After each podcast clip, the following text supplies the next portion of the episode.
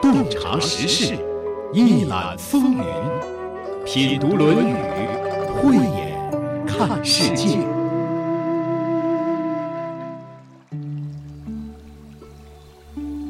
你觉得“君子坦荡荡，小人长戚戚”是什么意思呀？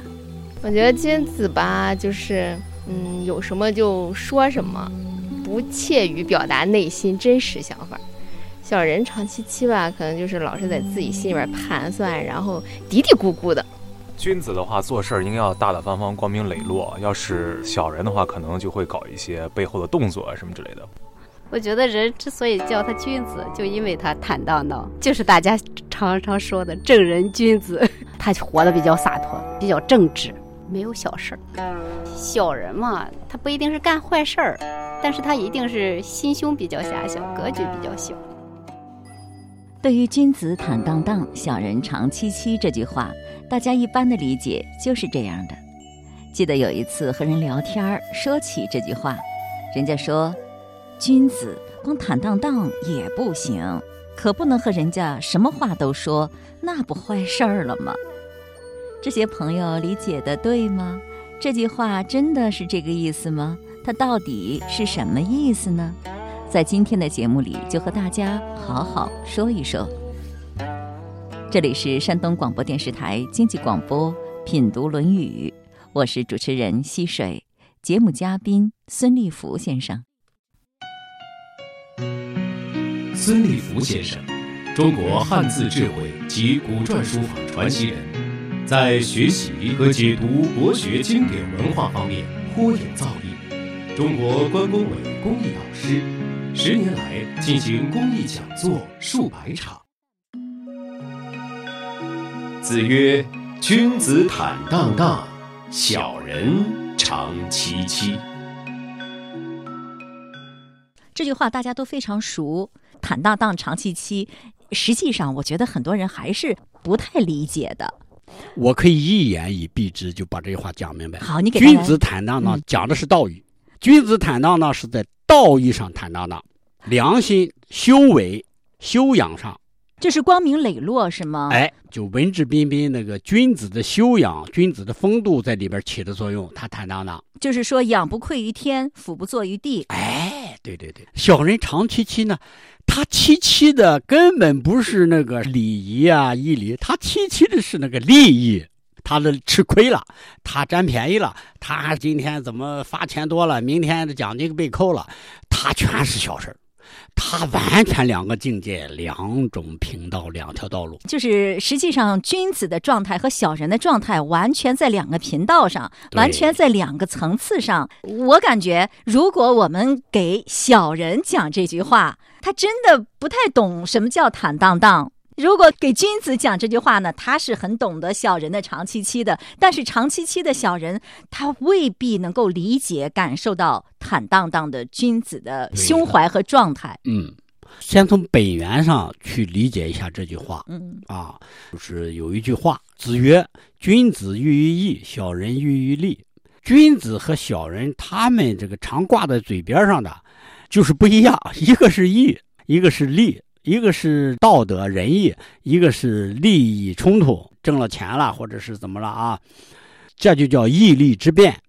义利之辩呢，导致了一系列的结果。子曰：“君子怀德，小人怀土；君子怀行，小人怀惠。”一个是怀德嘛，君子在乎的、所最重视的就道德嘛，而小人最重视的完全不是啊，他是有没有实惠啊？啊，有什么具体的 受益啊？啊，我们说一下，君子怀德，怀德就是重视道德，还有个人修养，是这个意思吗？对呀。那么小人怀土呢？这个土指的是财富吗？对，利益是吧？对，这就是君子和小人的完全不同的状态。不同嘛。实际上，这不就是和君子坦荡荡，小人长戚戚完全一致的意思呀？那刚才说的君子喻于义，嗯，为什么君子能够坦荡荡呢？因为君子喻于义，所以君子坦荡荡。对，为什么小人长戚戚，成天在 斤斤计较呢？因为小人喻于利，所以小人长戚戚。对，我想问啊，徐师老师，孔子为什么说这句话给他学生？他教的不是君子吗？他要有君子的胸怀和状态啊。对，他顺便把小人的那个行为也告诉他的学生了。你不要犯小人的毛病呗。哎，韩非子啊，把这句话点的最透：君子怀行，小人怀惠啊。两种手段，行啊，就是礼仪规章制度。君子呢是在乎，的是制度和规定就是君子要是讲规则啊的。，对。他看看这个刑法的规定啊，制度啊是怎么定的，人家是在乎的是这一条。嗯，小人在乎的是，那要给我什么实惠啊？怎么能钻空子啊？呃，小人他呢，只要是能让自己得了实惠，哎，不惜破坏规则和礼仪制度。哎对对对，两方面一对照呢，他叫二饼。柄是哪个柄啊？呃，手柄的柄，啊手里拿着两个手柄吧，嗯，就是手段。二柄就是手段，就是两个手段。什么手段？是帝王啊驾驭群臣的手段。这是韩非子讲的。韩非子帝王驾驭群臣的手段，对，那是哪二柄啊？就是刚才我说的，君子怀德，小人怀土；君子怀信，小人怀惠。那么他就用不同的二柄来驾驭君子和小人。对了，咱这么说吧，乾隆下面有和珅，还有这个刘墉吧，刘罗锅吧那。刘墉是君子，和哎珅是小人呢？对，一作为一个皇帝，比如说乾隆爷、康熙爷，他手下群臣这么多，他要驾驭他的群臣，也就是帝王之术啊。荀子他两个弟子都是学帝王之术的啊。作为帝王之术来说，你没有驾驭群臣的方法，能行吗？不行啊！你就要有刑法，有道德约束那些君子，那些正很好的王公大臣。你还有很恶心的、很坏的一些狠要的要驾驭小哎人。对治理这些贪赃枉法，比如说和珅这样的，你以为乾隆不知道和珅搂钱啊往他家里？那用什么来治理小人呢？是满足他们，用这个小恩小惠来调动他们的积极性，使用他们吗？有人是这么解的：嘉庆不是搜他家，他家的万贯家财充实了国库。刘墉是贫穷啊，回到家就个毛驴子，老婆都都不行了。但是为什么都过得很自在，都很好呢？是因为他施展了这二柄这两种手段来对付这两个大臣。怎么对付的呢？和珅就让他搂，因为他搂的再多，他搂十家，我们就搂他一家，他呃跑不出去老佛爷的手心啊。知道他翻不了天，他不反他，而且还能让我做天子的挺舒服的。很舒服。而且呢，他这个才华横溢啊，处理各方面的事情确实很让他很高兴啊。乾隆不傻，呃，是这样的，用满足他的私欲的方式来驾驭他，满足他，然后呢，让他更好的为我为自己服服务，太对了。那么刘墉呢，他讲道义、讲原则，哎。那就满足他讲道义、讲原则的对呀这样一种品性吧，对。呃，让他在这方面自我啊实现。他实际上就说两件事一个是君子的道义道德，一个是小人的利益恩惠实惠。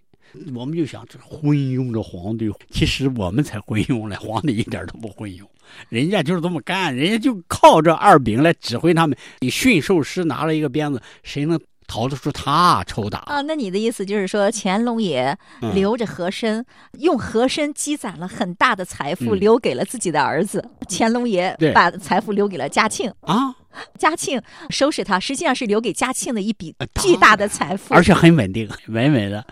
所以这个手段非常重要。你这么一讲，原来君子坦荡荡，小人长戚戚，还是一种管理的智慧。太对了，本来我以为就是形容两种人的不同的特点。那孔子就是告诉学生们，嗯学生们，你得知道啊，嗯君子和小人他是有这么两种不同的特点的。嗯，你呢要善用这两种特点，才能把政局稳定，把你的地盘管好。哎，而且要要有有这双慧眼啊，前半部分这句话的本意，我赞同，无异议。后半部分从管理方法的角度谈嘛，嗯，这个 我真不赞同。在刚才的对话当中，还明明是赞同的，怎么又不赞同了呢？是啊，那一天在录音的时候，我第一次听到有人从管理方法的角度解读这句话，觉得挺新鲜，也挺有道理。采访完了，就开始剪辑修理工作。听来听去就觉得不对呀。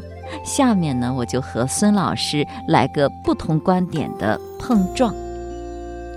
为什么我会觉得不对劲儿呢？你瞧瞧，按照孙老师的解释，乾隆爷这用的是儒家思想吗？今天我们讲的这句话是孔子说的，是儒家思想的重要内容啊。如果孔子在世，他能这么干吗？他会给君主这样的建议吗？这明摆着是术嘛，法术的术，没错，这还真是韩非子的特点。我不是专家，没有权利在这里说三道四的，那就引用近现代著名国学大师熊十力先生的观点。熊先生把韩非子定位为法术家。打开韩非子这部大作，随处可见“法术”二字。要是仔细看看他全书的精神呢，他尽力阐明的就是一个字“术”。术的意思就是手段、方法、技术、计谋的意思。而且，韩非子的术不是本于道德、仁义、真诚的术，他要是本于道和仁的话，那不就成了儒家思想了吗？韩非子谈术是建立在人性本恶的。基础上的，他的思想方法利用的是人性的弱点，所以他的术就是权谋、阴谋、厚黑。如果按照孙老师讲的，那乾隆爷对和珅使的不就是权谋吗？要是按照儒家思想，肯定是不会这么干的。这么干肯定是不对的。为什么不对呢？因为不仁呢。和珅这个人善于投机。巧言令色，私欲膨胀，乾隆皇帝没有及时制止，而是放纵了他，而且在这个过程中满足了他自己。毕竟用和珅让自己多舒服啊，想什么有什么，甚至不用想都有了。和珅就好像住在皇帝肚子里的蛔虫一样的。可是好光景总是过得很快，到了嘉庆皇帝的时候。他被抄家了，被赐死了，这符合人吗？不符合，这也不符合儒家的治国之道呀。对和珅的行为大加放纵，这不就带坏了社会风气吗？官员们不就都跟着学坏了吗？这哪里是儒家的治国思想啊？那儒家是怎么治国的呢？要是用孔子的话说，就是以礼治国，是要把权力关进礼的笼子里的；用现在的话说呢，就是把权力关进制度的笼子里。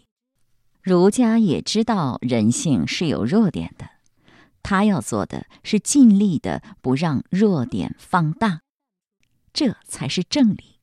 这样的话，和珅之流也就只能乖乖的不敢造次了。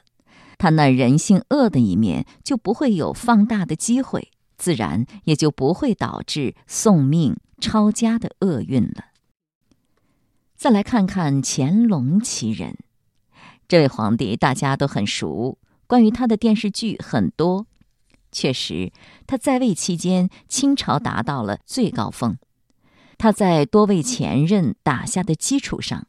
完成了多民族国家的统一，社会经济文化有了进一步发展，文治武功政绩不俗，这也令他非常得意，自诩为十全老人。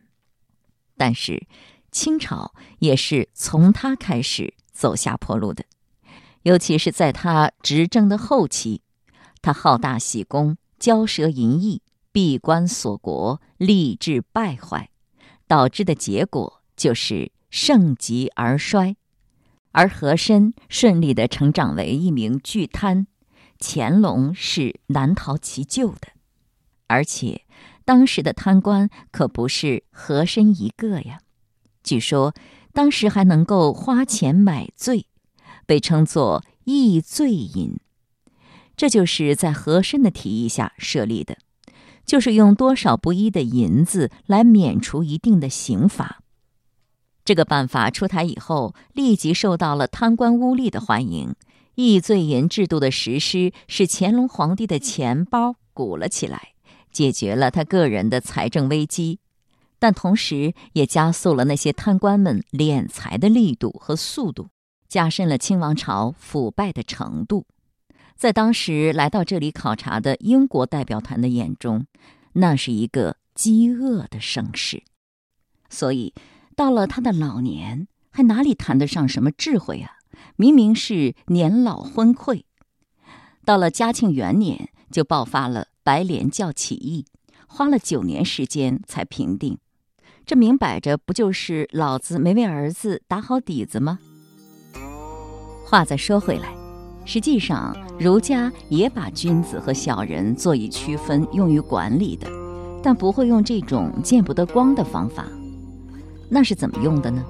《中庸》是这样记载的：“凡为天下国家有九经，曰：修身也，尊贤也，亲亲也。”敬大臣也，体群臣也，子庶民也，来百公也，柔远人也，怀诸侯也。尊重贤人，亲爱亲族，敬重大臣，体恤群臣，爱民如子，招纳工匠，善待远客，安抚诸侯。治理天下和国家有这么九条原则。第一条是修身，接下来的八条讲的是怎样对待别人。既包括了君子，也包括了小人，这是从身份和地位上来分的。这样做有什么好处呢？修身则道立，修养自身就等于确立正道了。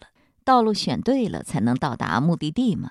尊贤则不惑，尊重贤人就不会有困惑，常向人家高人请教，还有什么困惑呢？亲亲则诸父昆弟不怨，亲爱亲族就不会惹得叔伯兄弟怨恨；敬大臣则不炫，敬重大臣就不会遇事慌乱，有人帮你处理各种麻烦吗？体群臣则事之暴礼重，这里的群臣指的是职位比较低的官员们，你体恤大家，大家自然就会尽力的报答你。子庶民则百姓劝。爱民如子，老百姓就会努力生产；来百工，则财用足；招纳工匠，财物就会充足。柔远人，则四方归之；怀诸侯，则天下畏之。优待远客，四方就会来归顺；安抚诸侯，天下就会敬服。瞧瞧人家儒家的思想方略。不管君子还是小人，每个人都能得到尊重安顿，让每个人都能够各居其位，各得其所，各得其乐，一副和谐社会的美好景象。想起了最近看到的一句话，那句话的大意是这么说的。我年龄越大，越觉得那些心里阴暗、一肚子心计、满脑子阴谋论的人，是因为智力不够。这和我小的时候的认知是相反的。足够聪明的、进化的更好的人，通常会选择公平正义，更容易具有坦诚善良的品质。所以，我们可以选择善良，让自己简单。也就是出淤泥而不染，明机巧而不用。说了半天什么阴谋阳谋的，这句话和咱老百姓有什么关系呢？平常老百姓啊，如果不坦荡荡，如果长期期的话，会治病。没有太听明白为什么会治病。好，我们来解解这个字“坦荡荡”是什么意思？坦荡荡是指的心胸什么？舒畅宽广吧，对呀，坦荡光明啊。凄凄是指的忧烦愁苦吧，郁闷是吧？甚至抑郁是吧？对，而且要常常这样做。我的天啊，这个世卫组织啊，解释就是说，百分之九十的疾病都与情绪有关。对，王阳明也说过：“处山中贼易，处心中贼难。破山中贼易，破心中贼难。”对。心中有个贼，你要捉出他来太难了，你捉不到他。嗯，这个心中之贼就是一些私心杂念吧？偏信、私心杂念、我知我见、杯弓蛇影等等啊。小人就可以理解成普通人啊。我们普通人不经常长戚戚吗？只是不要达到治病的量级。不要对一些小事儿啊、小的利益啊，成天家忧思不断，就是斤斤计较。哎，啊，我我立刻回想我自己有没有，我真有过。我最早第一次啊，我是在大学里面，我得了一个毛病，几乎每周啊都怀疑自己有病，然后到学校里啊就开一个什么转诊单，呃，拿着这个转诊单到苏州市医医学院附院去看病去，看了各种医生都跟我说没病，回来以后人家那个转诊老师校医就不给开了，他说你为什么怀疑你这有病那有病？我说我也不知道，我怎么？后来我才知道怎么回事。原来我在图书馆有一个喜欢看医学杂志的毛病，看心理学、医学各种杂志都看，没有我不看的。那时候医学杂志比较新鲜，上面净解这个，哎，有什么感觉、什么症状，你会得什么病？哎，我看了以后就就和自己对照，哎，和自己对照，然后我心跳加快，这个热血冲头，然后晚上回去就想啊，哎，自己是不是真得这个病了？啊，受不了，第二天非得找医生看病。哎，就是这个心理。我因为当时是很快就解决了，也找到原因了。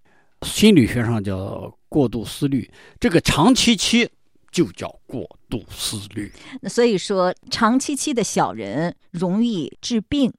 那么百分之九十的疾病来自于坦荡荡的君子，他这种坦荡荡的状态，乐观豁达、开阔的心胸，有病也就没病了。哎。对，我听说过有人就是得了癌症，嗯、哎，医生告诉他没几天活头了。他想，既然没几天活头了，我不治了，把房子一卖，出去玩去了。哎，然后再回来的时候，好了，癌症没有了。所以有一句话也叫“君子固穷啊，小人穷思滥矣”。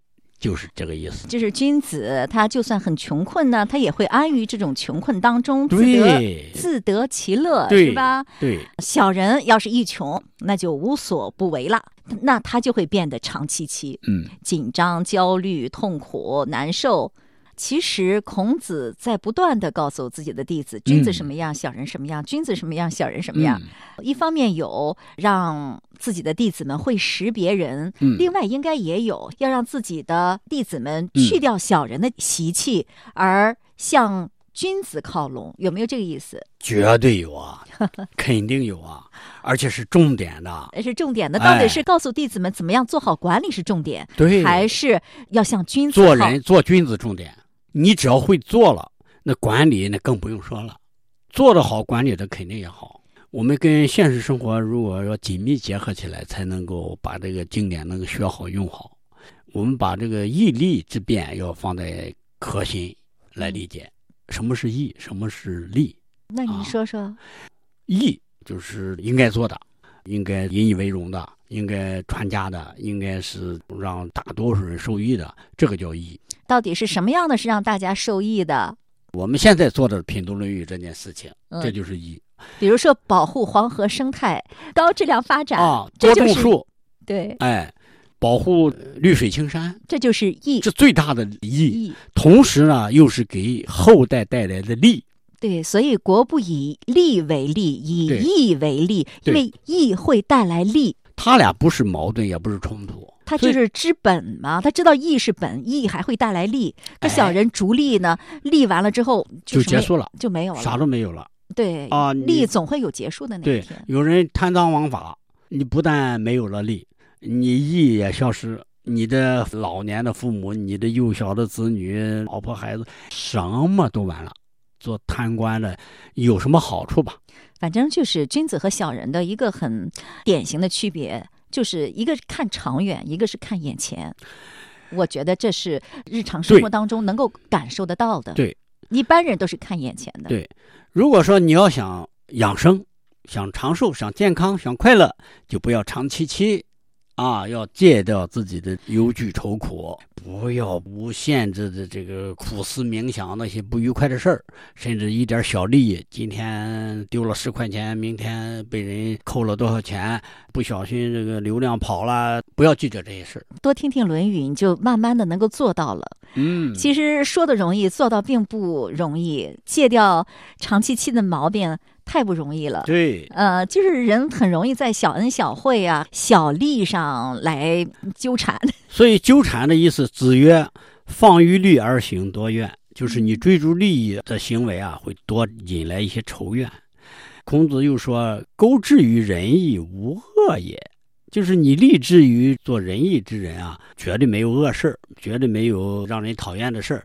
所以说，从行为呃透出来的一些这个气度啊来看，也是有利于家人和朋友相处。不管是什么样的人，你只要想健康、想快乐，就应该听听我们怎么解读的。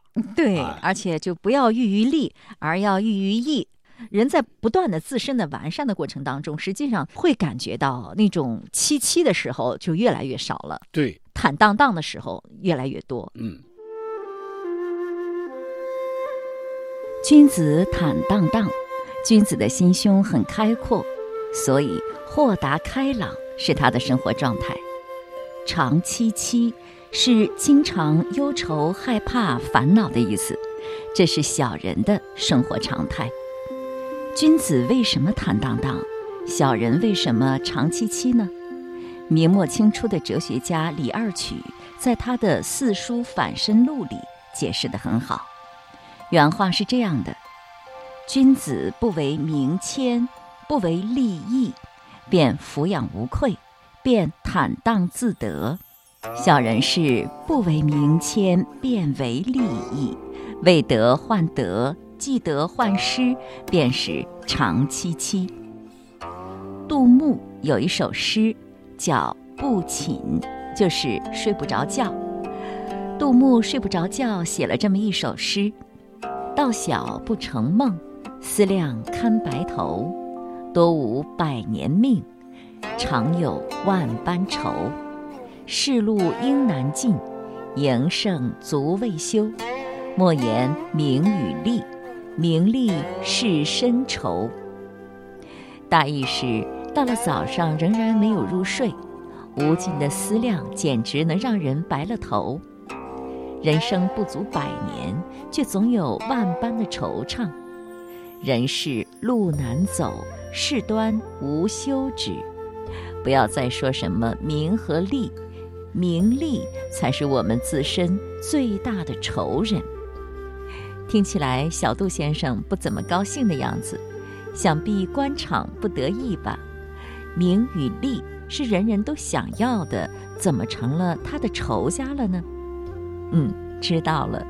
小杜先生怀才不遇，郁郁寡欢着呢。所谓天下熙熙，皆为利来；天下攘攘，皆为利往。名与利，难道不是什么好东西吗？不是好东西，怎么大家都想要呢？名与利本身确实没有什么不好的，我也觉得挺好的。孔子也说过：“富而可求也。”虽执鞭之事，无以为之。只是人们很容易被他绑架，被他牵着鼻子走。得到了吧，容易骄慢，像个大尾巴孔雀似的，昂首阔步，摇头摆尾；得不到呢，又容易羡慕嫉妒恨，还容易畏畏缩缩，不自信。那怎么样才是对的呢？如果能够做到贫而乐，富而好礼。那就对了。今天的节目就是这样了，亲爱的朋友，感谢您的收听。节目嘉宾孙立福先生，节目撰稿主持溪水。